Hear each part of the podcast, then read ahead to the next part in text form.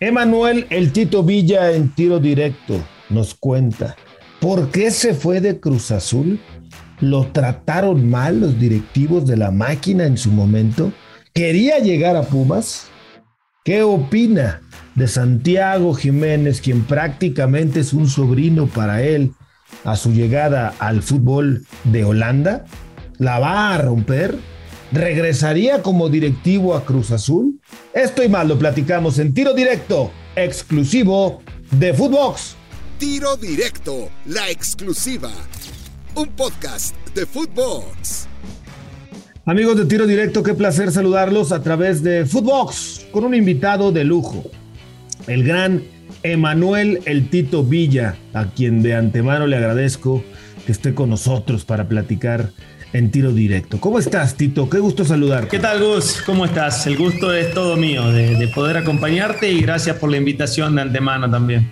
No, por favor, Tito. Oye, la máquina celeste de la Cruz Azul, un equipo al cual quieres mucho. Vaya que tienes un recorrido importante por el fútbol mexicano, ¿no? Aunque la mayoría de la gente te recordamos, obviamente, con Cruz Azul pues también estuviste en el Atlas y también estuviste en Tecos, luego te fuiste a Inglaterra, pasaste eh, por Pumas, por Tigres, por Querétaro, por Celaya. ¿Por qué la gente te identifica tanto con Cruz Azul?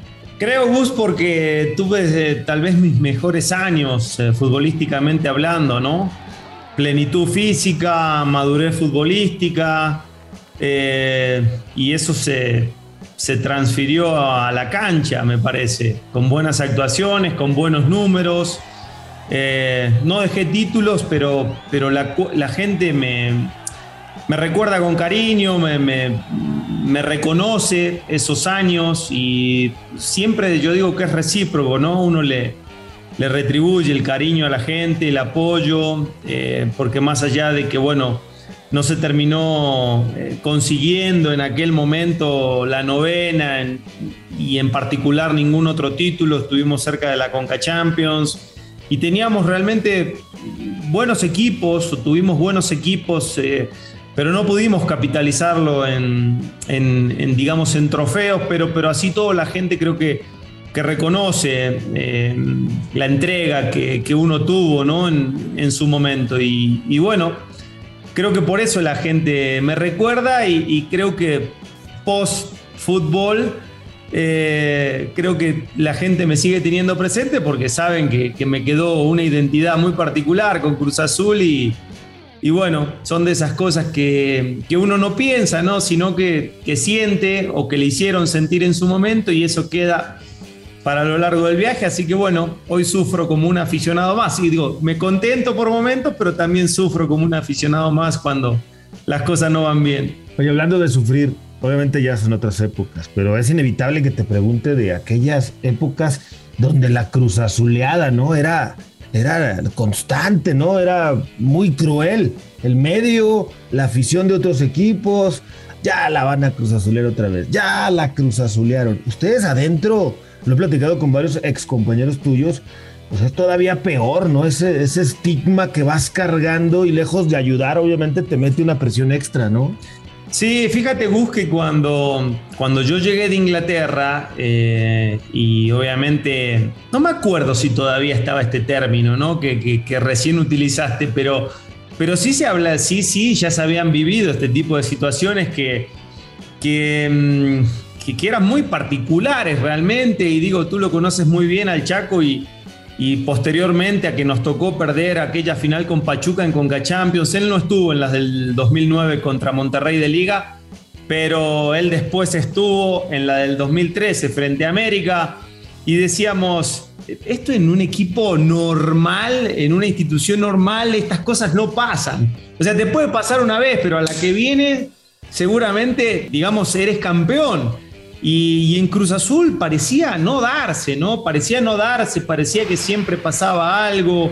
Eh, de hecho, hasta la semifinal con Pumas, Gus, esta que se termina perdiendo de liga antes de que llegue la novena, tú lo veías reflejado, nosotros que estuvimos de adentro, tú veías reflejada esa duda después del 2-0 de Pumas en CU en la cara de los jugadores.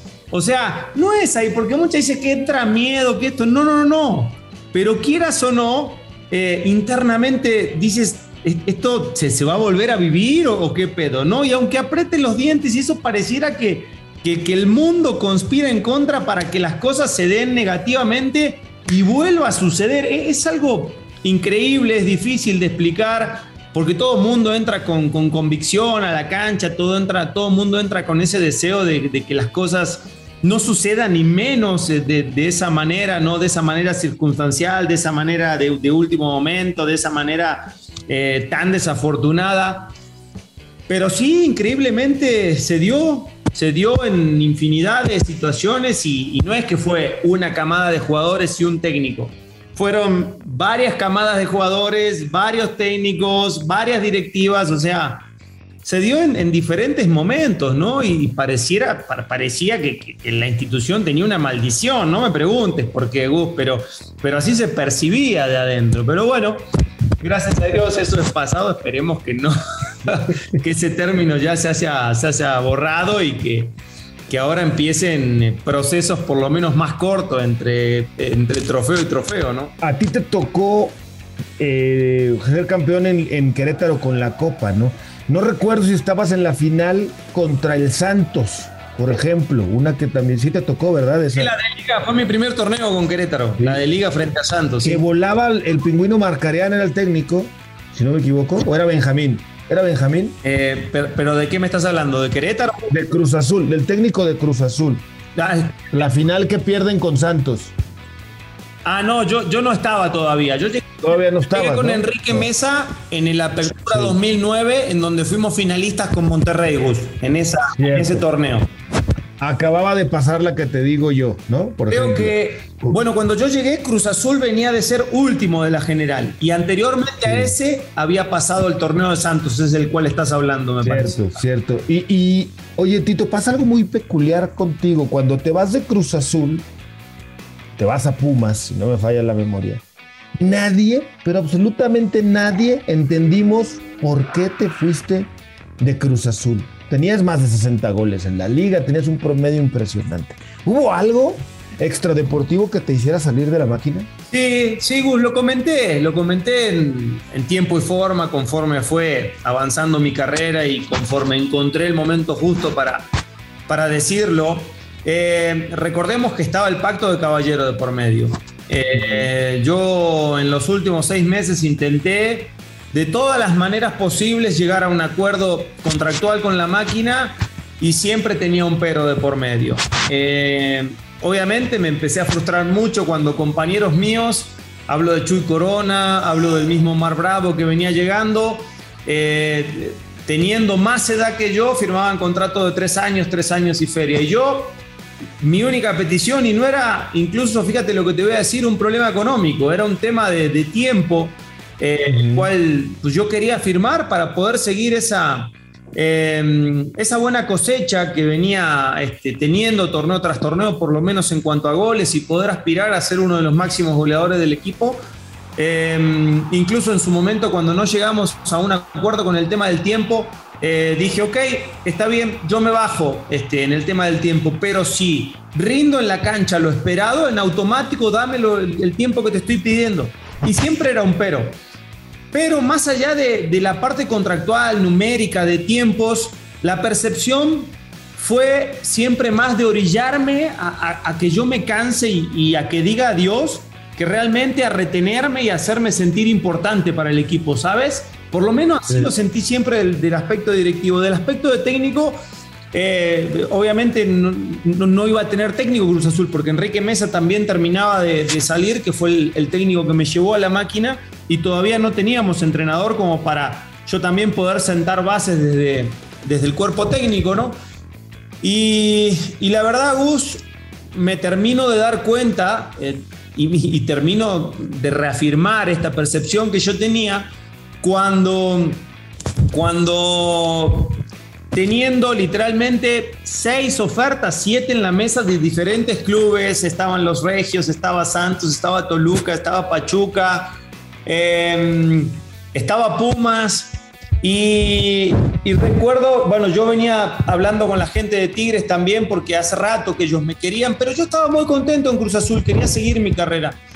Y, llego un estoy en Rosario un día, o sea, estaba de vacaciones y me llama este, Beto Aspe y me dice, hola Tito, soy Beto, ¿qué tal Beto? ¿Cómo estás? Me dices, em, ya acabo de, cerrar tu, tu, traspaso a, a, Pumas. Yo ni sabía que Beto Aspe estaba en Pumas, él venía llegando también. Y le digo, pero, pero ¿cómo Beto? Le digo, sí, me dice, acabo de llegar a la directiva de Pumas y bueno, acabo de cerrar tu, traspaso. Yo ni enterado, no sabía nada, nadie me avisó de Cruz Azul. Yo le digo, y, y él me dice, pero quería saber, queríamos saber si querías venir y le digo, me parece que hiciste mal la ecuación, Beto. Primero me deberías de haber preguntado si quería ir. Le digo, y después cerrar el traspaso.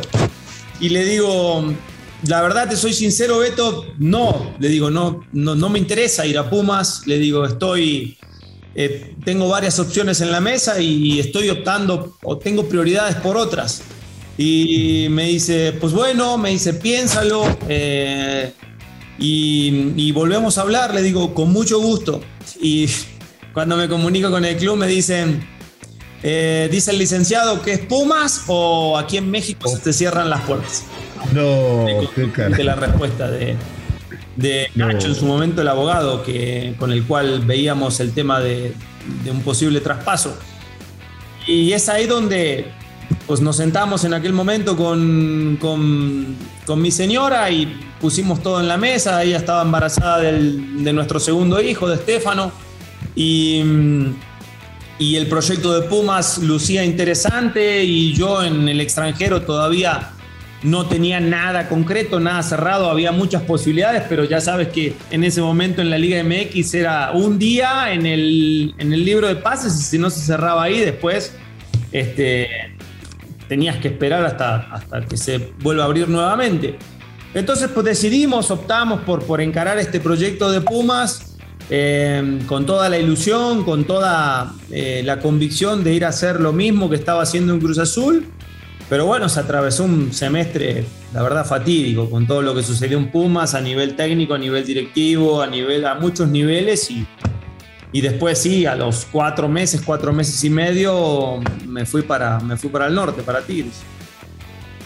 Eh, ¿Te arrepientes de haber ido a Pumas? No, no me arrepiento, este, Gus, porque son decisiones las cuales uno toma creyendo que es lo mejor. Después pueden salir bien o mal, eso ya es otro tema, pero no, no me arrepiento. Claro que no me arrepiento, porque en su momento lo, lo, mastiqué, lo analicé, lo puse en la mesa con la familia y se, se, llegó a la conclusión de que era la mejor opción dentro de las posibilidades, que tampoco había muchas, es la realidad, era Pumas aquí o era me muerdo, muerdo, me muerdo la lengua y, y espero a ver qué sale en el extranjero pero yo estaba bien en el fútbol mexicano, estaba bien considerado, te digo, tenía muchas ofertas. O sea, no puede ser que Tigre le, ofrecía 7 millones de dólares a Cruz Azul y me terminaron vendiendo por 3 y medio. O sea, esas cosas tú no las entiendes en, en Coso. Pero bueno, sí me di cuenta de que hubo dolo de por medio, ¿sabes? O sea, no solamente te vas a ir de la máquina, sino solamente, sino además te vamos a hacer quedar como el malo de la película. Y yo lo entendí, uno no es, no es tonto, uno no es, no es pendejo, uno se da cuenta de las cosas. O sea, y así me la tejieron y me tuve que ir y claro, en su momento, pues, ¿qué voy a salir a decir? No puedo este, decir estas cosas que tuve la oportunidad de decirlas después con el tiempo. Pero así fue, tal cual, te lo estoy contando. O sea, podríamos decir que Cruz Azul te maltrató al final de tu carrera. O algunas personas de Cruz Azul. No, la, parte directiva, no, no, no. O sea, hay, que ser sincero y sí, sí, fueron los, los directivos en su momento, encabezados por Bill y compañía. Es ahí donde, donde nunca hubo una conexión, o yo no sé si la persona que se encargaba de, de las, de las contrataciones en ese momento, porque yo sí sé que cuando llegué a Cruz Azul había un delantero este, prefirmado y el profe Mesa dijo, no lo quiero, yo quiero a este. Y ese era yo. Y tuvieron que rescindir ese precontrato y yo no sé si de ahí me tuvieron ya desde el vamos entre ceja y ceja y dijeron en el momento que este güey se termine, adiós. No sé, es lo que yo presiento a veces. ¿Era Yayo?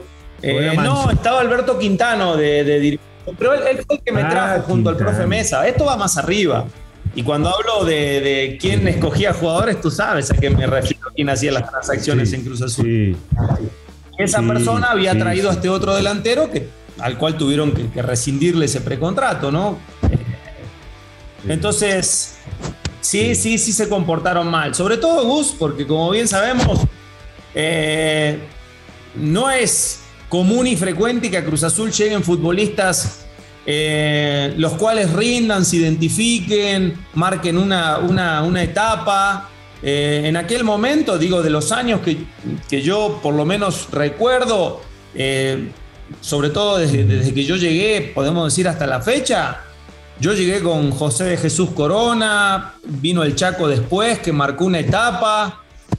Pero después, si te pregunto a ti, que, que sabes mucho más que yo, Gus, eh, futbolistas que hayan marcado una etapa, una época, después obviamente vinieron los futbolistas de, de la obtención de la novena, podemos hablar ahí, pueden, entrar muchos tipos que, que marcaron una etapa importante, sobre todo por la obtención de, ese título, pero, pero no hay muchos jugadores que hayan llegado a marcar un, un- una buena etapa. Entonces, haces, das la vida por la institución, no te valoran, te orillan a que digas, no, mandes todo al carajo y encima, encima de eso después eh, solamente te, dejan una opción para que quedes como el, como decimos, el HDP de la película tú. No, espera. Pero bueno, así te dieron las cosas. De- no, de acuerdo. Mira, eh, jugadores que marcaron época viniendo de fuera, pocos, ¿no? El Chelo Delgado, el Chelito, obviamente Cristian, que ya venía de alguna manera del fútbol mexicano, ya había eh, triunfado previamente en México, pero sí, pocos, ¿no? Después eh, podríamos eh, citar a Cabecita, que también llegó eh, ya del fútbol mexicano, y alguno que otro más, pero sí, realmente tienes toda la razón. Pocos habían tenido ese tino con él. Hablando de eso, de centros delanteros y de la paciencia y de las fuerzas básicas, tú y yo conocemos muy bien al hombre del momento, ¿no? En el fútbol mexicano, en Cruz Azul, a Santiago Jiménez, el bebote, como le decimos la gente que lo queremos desde niño, ¿no? Y así le dicen en su casa, y a él le gusta, no le molesta, etcétera. ¿Cómo te sientes? Tú, tú lo viste de niño, lo veías entrenar cuando su papá entrenaba contigo, ahí iba a patear la pelota. Nadie nos imaginábamos, nadie se imaginaba en ese momento que algún día Santi no solamente iba a ser partícipe como titular en la obtención de un título tan esperado después de 20 años en Cruz Azul, sino que iba a llegar a la selección y que hoy iba a estar abriendo puertas en Holanda, en el Feyenoord, que ojalá y triunfe y siga cambiando de equipo en Europa más para arriba y subiendo.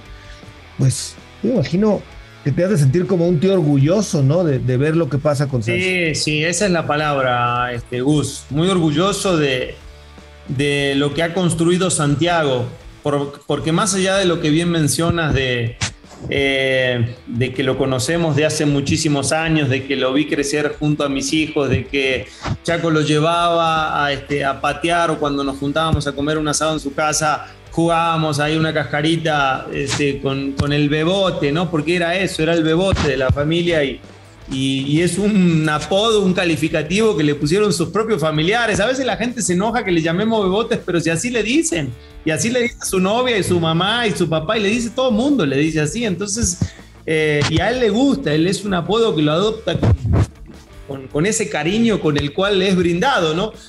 Eh, pero sí, estoy, estoy muy orgulloso, muy contento. Eh, porque además de, de, ser un gran futbolista, de tener muchas condiciones, eh, el tipo tuvo que remar contra su propio apellido. ¿Estamos de acuerdo, Gus? Y eso no, no es eh, algo fácil, algo frecuente, ser el hijo de, una leyenda y, labrar tu propio camino y demostrarle a la gente de que estás ahí por tus condiciones, no porque eres el hijo de fulano, ¿no? Y creo que es ahí donde hay un doble mérito por parte de, de Santi. Eh, en lo particular me estaba dando mucho gusto el presente que, que estaba teniendo, cómo arrancó esta etapa. Eh, después de tal vez el, sufrido torneo que tuvo hablando del pasado, porque yo realmente en lo particular pensé que ese podía empezar a ser su torneo de consolidación, ¿no? Para, para Santi. Y después, que, que 45, que la banca, Juan no se decidía en, su momento hasta que Angulo se fue, Angulo era titular, después un ratito él, después empezó Morales, pero no se terminaba de consolidar, el aparato ofensivo no se veía nada bien, no lucía nada bien. Y, pareciera que el canterano siempre paga los platos rotos, ¿no? Eso, es una verdad y, y siempre ha sido así en el fútbol. Entonces hoy que empezaba este, a estar amigado con las redes, que empezaba a consolidarse como el 9 de la máquina, pues llega a esta oferta y pues cómo decirle que no a, a, este, a este progreso, ¿no? A, este, a esta oportunidad que, tiene todo futbolista mm, eh, desde que nace este sueño europeo de jugar en la liga que me diga si es un equipo importante, tal vez no sea una liga top en Europa, pero es el escalón previo, ¿no? Para llegar a, una liga top. Pero es un muy buen equipo, jugará competiciones europeas. Y, yo hace ratito decía en redes que, que, hay que acompañarlo, que tampoco ahora le tiremos la presión de una, ¿no? Que, que sea el 9 del Feyenoord y que, que solucione todos los problemas en ofensiva y que sea eh, y, que querramos eh, que este chico evolucione eh, en un año lo que seguramente evolucionará en varios. ese yo creo que es un poquito la apuesta. Habrá que acompañarlo, habrá que, que, mm, apoyarlo en esa adaptación a, un nuevo fútbol, a, un nuevo idioma, a un nuevo a una nueva, una nueva forma de vida, a, experimentar lo que va a ser estar lejos de su familia, de sus afectos. O sea, va a haber muchas cosas en las cuales va a haber que eh, estar muy cerca de Santiago, apoyarlo para que él pueda enfocarse en, ese progreso eh, en cuanto a, pulir sus, excelentes cualidades que tiene. Y, y después seguramente eso se volcará en el terreno de juego, pero tampoco le tiremos todas, toda esa mochila de golpe porque no deja de tener 21 años. Yo, yo escucho cosas, Tito. Digo, de entrada, eh, yo comparto algo contigo. Creo que este era el torneo de consolidación, ¿no? Como titular. Obviamente me hubiese encantado que ganara el título de, de porque iba perfilado para allá. Hace mucho que no lo ganó un mexicano y él tenía muchas chances, ¿no? De, de poderlo lograr, más allá eh, de que obviamente nos encanta que vaya a probar el sueño europeo. Pero he escuchado de todo. He escuchado de quien dice se precipita, no era el momento. Hay trenes que pasan, o barcos, o aviones que pasan solamente una vez en la vida. Después, bueno, y otros tipos de comentarios como, ahora que se lesionó Jiménez, y si él juega y le va a ganar el puesto al otro Jiménez, hablo a Raúl, eh, y va a ser titular, vámonos con calma. O sea, obviamente va a pelear un puesto, ya lo dijo Denis Teclos, ya lo dijo Slot viene a competir por un puesto. Tiene a Fan Persie, a quien el otro día en una entrevista me decía el propio Santi, lo admiraba cuando jugaba en la Premier League en el Arsenal, eh, un definidor nato, ¿no? Muy parecido en algunas cosas. Eh, Van Persie muy privilegiado con la izquierda, pero de parecido en que nueve que se desprende del área, ¿no? Un nueve que, que sale, ¿no? El típico rematador como lo es Santi, que, hoy es creo el fútbol moderno, ¿no? Tito, ya nueve rematadores matones dicen están en peligro de extinción. Pues es que el fútbol hoy es más completo y hay que ser más físico y hay que desprenderse, hay que saber con la pelota. Es como el 10, ¿no? Antes lo ponías ahí y ya no se movía, ¿no? Hoy no hay 10, hoy hay nueve y medio, o hay nueve falso, hay otras posiciones, están en peligro de extinción porque el mismo fútbol ha ido demandando. Pero ¿qué todo este mar de opiniones contradictorias, ¿en cuál se queda el Tito Villa? Un poquito en las, que te estaba comentando, Gus, y, sobre todo basándome eh, en, mi experiencia propia, que, uno a los 21 años eh, no es tal vez ni el 50% de lo que puede llegar a ser a los 26, 27.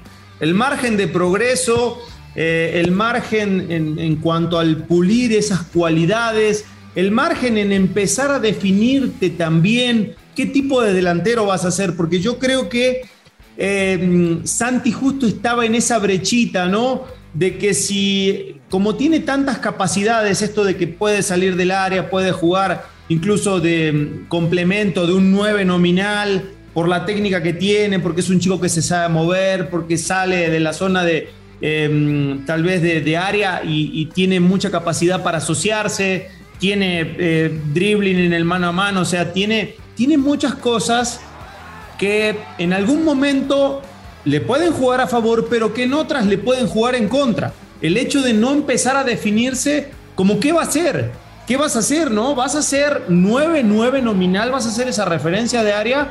¿O vas a hacer ese complemento? Eh, ¿A qué voy con esto, Gus? Es que en Cruz Azul, en muchos momentos en los cuales él era eje de ataque, hacía funciones como si no lo fuera, ¿me explico? Y en momentos en donde él tal vez tenía que usar esas otras capacidades para jugar con otro nueve nominal, con su momento con Angulo, con Morales, el tipo buscaba hacer más referencia de área. Entonces, en ese encontrar em, tal vez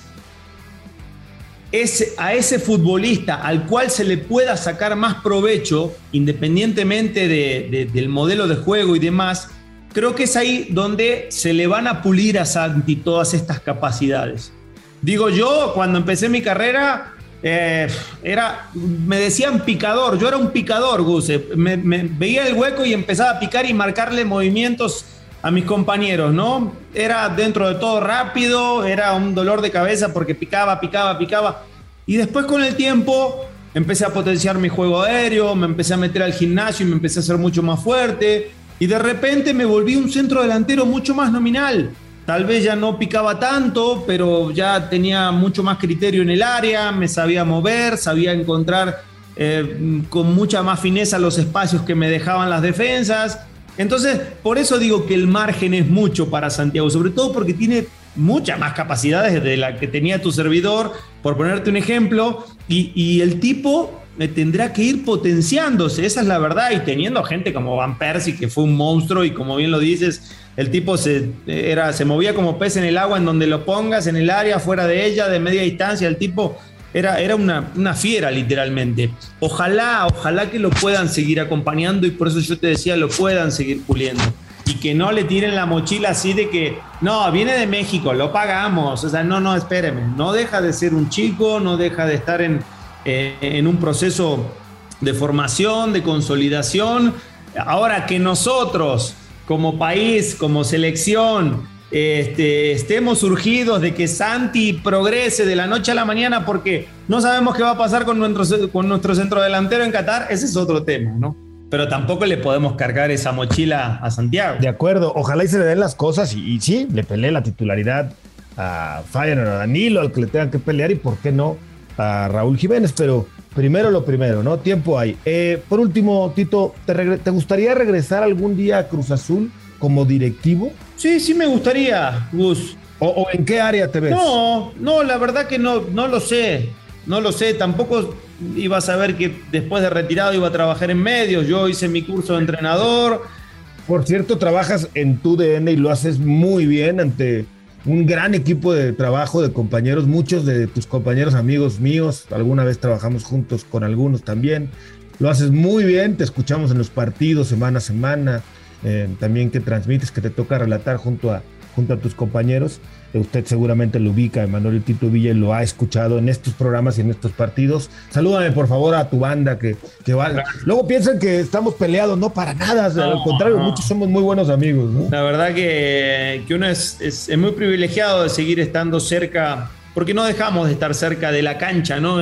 Por lo menos. Sí eh, con este trabajo, si así lo, lo queremos llamar, a pesar de todo, porque la verdad yo sí admiro mucho a la gente que trabaja en medios, es un trabajo de nunca acabar, es un trabajo eh, de mucha dedicación, porque no es solamente la hora que sales al aire, es la, hora que sales al aire, sino todo lo que tienes que ver, leer y, procesar antes de salir ese ratito al aire, ¿no? La gente se cree que es sentarse y decir pendejadas, bueno, no, no, es así, no es así. Eh, y yo realmente admiro mucho a toda la gente que, trabaja en medios y, mi respeto para todos. Y, enfocándome en lo que me preguntabas de Cruz Azul, Gus, eh, sí, sí, por supuesto que sí, pero siempre y cuando haya un, proyecto, un proyecto serio en el cual se opte por, por trabajar a mediano y largo plazo, cosa que no ha existido Cruz Azul, que no ha existido en Cruz Azul desde hace muchos años, o por lo menos desde que yo tengo uso de, razón. Todos los procesos son cortados en, cierto momento por, por un motivo u otro, y si no son cortados eh, en la parte deportiva, vienen cortados porque en la parte de arriba hay cambios constantes, entonces se ve muy difícil, por lo menos mientras, mientras esto siga así, de, que no se sabe quién va eh, a seguir este, a cargo, podemos decir, de, la empresa. Eh, se, ve muy, muy difícil, por lo menos a, un corto plazo, pero, pero sí, yo encantado de la vida, si en algún momento Cruz Azul necesita que de, este servidor que, que, pueda echar la mano en alguna parte de, la institución, con todo el amor del mundo y con toda la dedicación y preparación de lo que me vayan a, en lo que me vayan a requerir, lo, lo, haré, por supuesto. Ahora te candidateamos porque pues se va Jaime Ordeales y la vacante va a estar ahí. Y qué mejor gente identificada como tú, ¿no? Como el buen Chaco. Eh, mucha gente que hay eh, capacitada, pero sí, el problema es habría que definir bien un proyecto, un buen proyecto y que supieran a dónde van y que por lo menos se garantizara continuidad de unos 5 o 10 años, ¿no? Para poder ver frutos bien eh, maduros y bien hechos en la primera división. Tito, te mando un fuerte abrazo, de verdad te agradezco mucho, te valoro mucho que hayas platicado conmigo, sabes que se te aprecia, se te estima y bueno, esperemos vernos pronto para saludarnos. Gracias, Gus. Sabes que el cariño es eh, recíproco y también la, admiración, así que agradecido por este, por este ratito que siempre es placentero platicar de, fútbol. Un cariño grande para ti, para toda la familia y por supuesto también para toda la banda de Fox, a los cuales admiro y, y quiero mucho también. Igualmente, querido Tito Villa en tiro directo. Yo soy Gustavo Mendoza. Ahora me escucha, ahora no. Esto fue Tiro Directo, la exclusiva un podcast de Footbox.